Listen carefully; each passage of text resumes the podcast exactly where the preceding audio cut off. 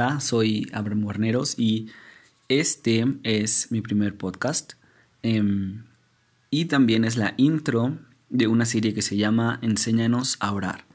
Esta serie ah, nos habla acerca de la primera parte del capítulo de Lucas 11, en donde Jesús habla acerca de la oración con sus discípulos. Y antes de em, comenzar con, con, la oración que conocemos como del Padre Nuestro, eh, yo creo que para sus discípulos era una, una revolución, ¿no? Porque eh, antes de Jesús no había un contacto directo con Dios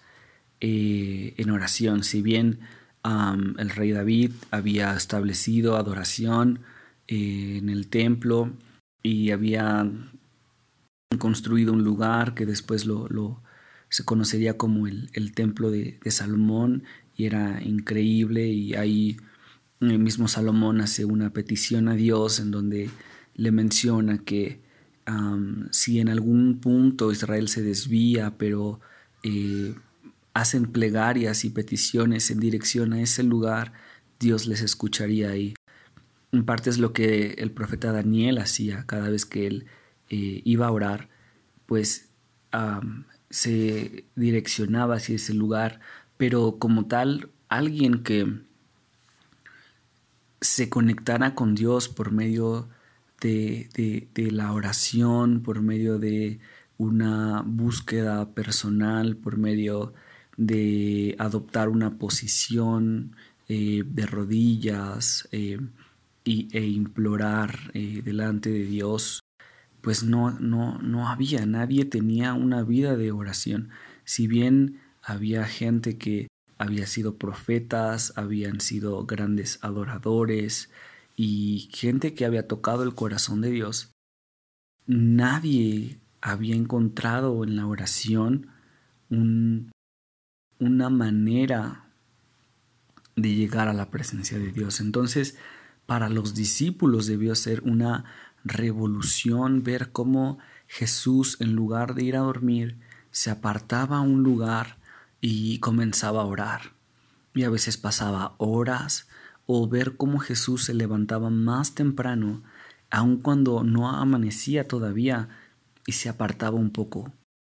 para orar. Inclusive algunos de ellos les había dicho, vengan conmigo y, y ellos podían ver cómo él oraba, ellos podían ver cómo él apartaba esos momentos para estar en oración y empezaron con los días, empezaron a ver que Jesús era muy diferente, que él ah, simplemente iba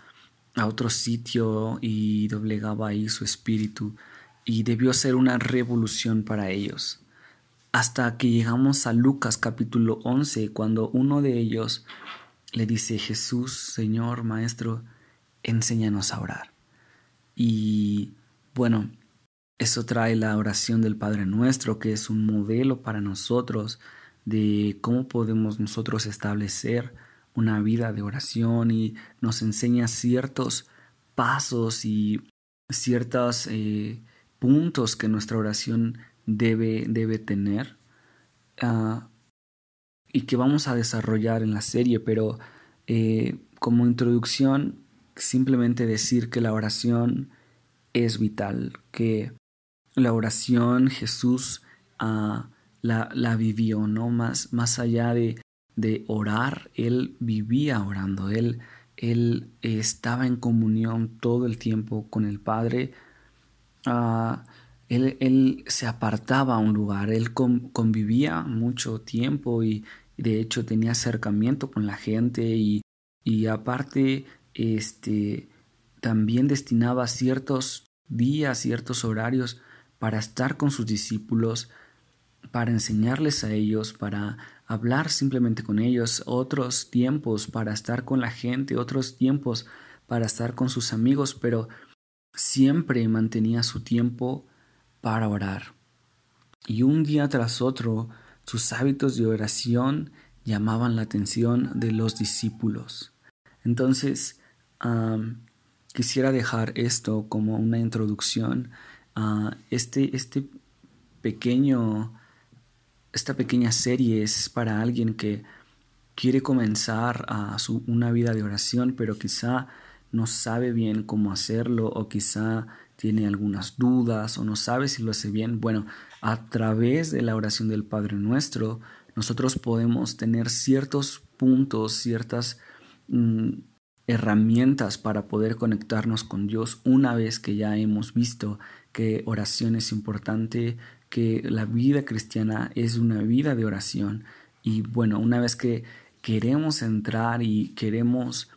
empezar a desarrollar nuestra vida de oración, a través de esta oración del Padre Nuestro, nosotros podemos cumplir con esa meta y, tener una vida de oración parecida a la de Cristo Jesús. Entonces, bueno, espero que continúes con la serie. Muchísimas gracias por estar escuchando. que Dios te bendiga mucho y ah, nos vemos en el desarrollo de esta serie.